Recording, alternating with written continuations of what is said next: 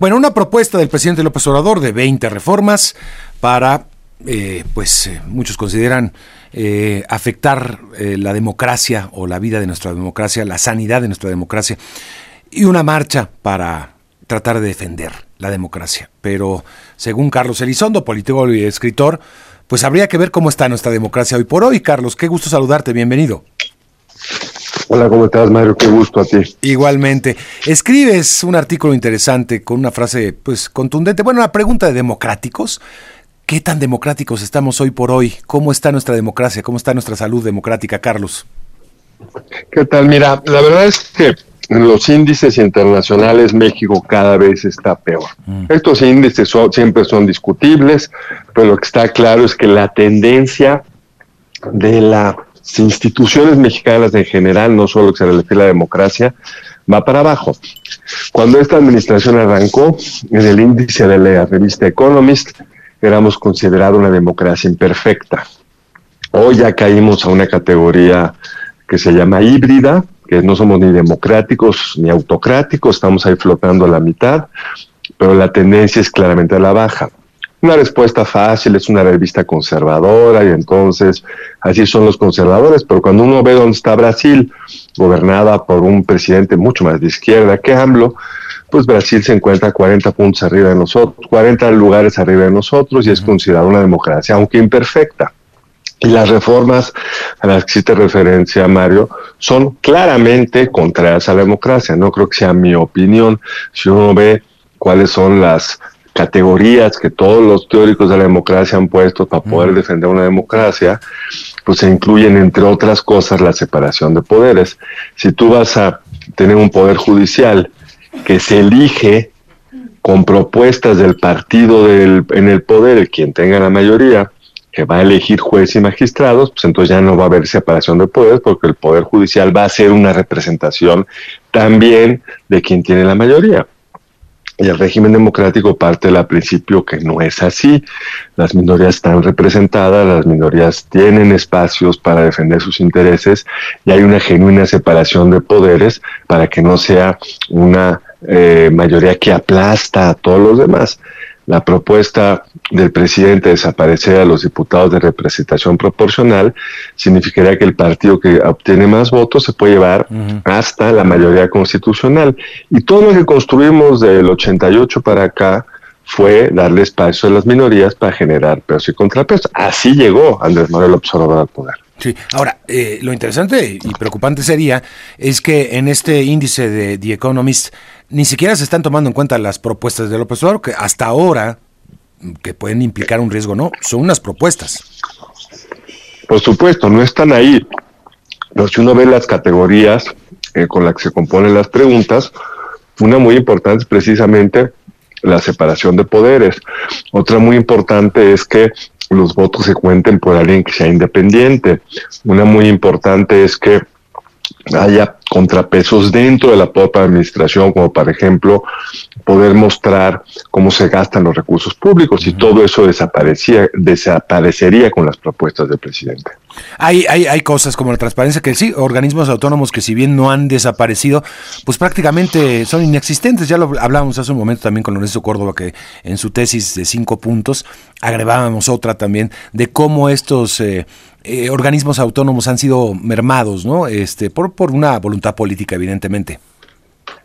Han sido atacados, se les han quitado presupuesto, muchas veces el gobierno simplemente no les hace caso cuando se les se les hace una recomendación o se les exige que hagan transparente en tal o cual información.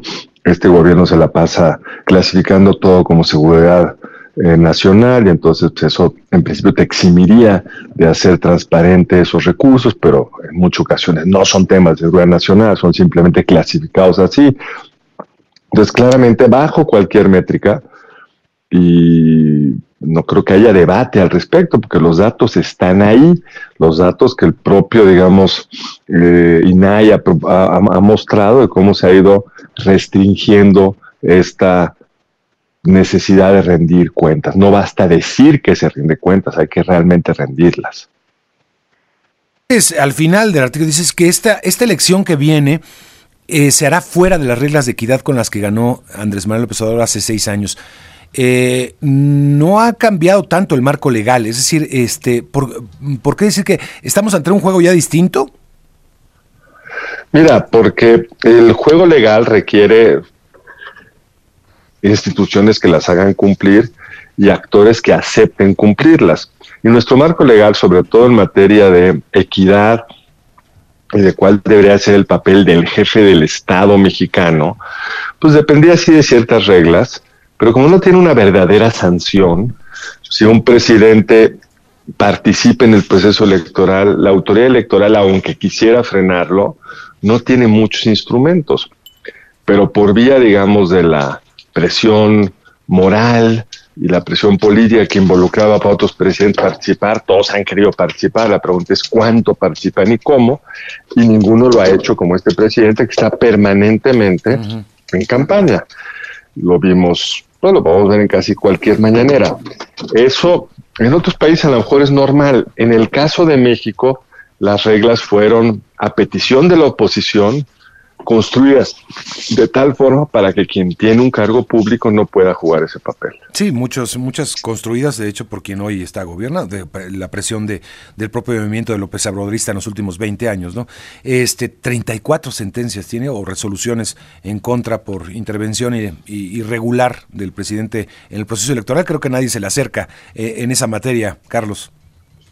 Así es, y luego cuando lee las sanciones y entonces al decir lo que no le permiten hacer, lo vuelve a hacer. O sea, realmente hemos perdido hasta la capacidad de sorpresa. Ahora, hay un punto que tiene el presidente y me parece que no es menor, y por eso lo vemos con esos índices de aprobación, y creo que por eso vemos con esos índices de aprobación a su movimiento, por lo menos lo que se ve en las encuestas, ¿no? En esa narrativa.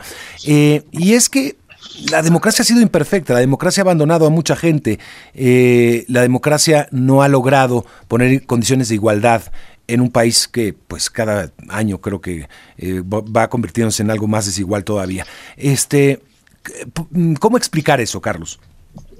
No, la democracia ha sido imperfecta, ha fallado. El chiste es volverla mejor, no destruirla desde hace cinco años los responsables de esa imperfección pues es este gobierno, es este partido en el poder. Entonces ya está echando la culpa todo al pasado, pues cada vez se vuelve menos difícil de justificar. Pero es un presidente que ha usado los recursos públicos para eh, generar una serie de programas sociales que a su nombre, por supuesto, generan popularidad, tiene un ejército de quienes sean los eh, los activistas de Morena que pasaron a ser funcionarios de la Secretaría del Bienestar, los famosos servidores de la nación, pues visitando casa por casa.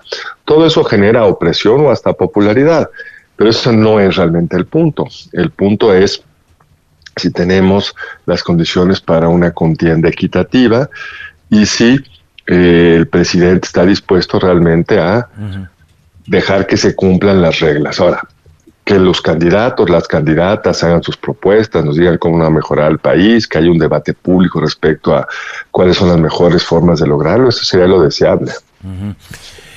Eh, estamos, eh, ¿cómo calificarías lo que vivimos hoy? ¿Una democracia, una democracia imperfecta, una democracia en retroceso, una autocracia? autocracia no es, el presidente dice ayer con razón, la gente puede ir a marchar al Zócalo y no pasa nada pasan algunas cosas raras, como que bajen una bandera que es de todos, un Palacio Nacional sitiado por vallas, pero tienen razón, esto no es la autocracia rusa.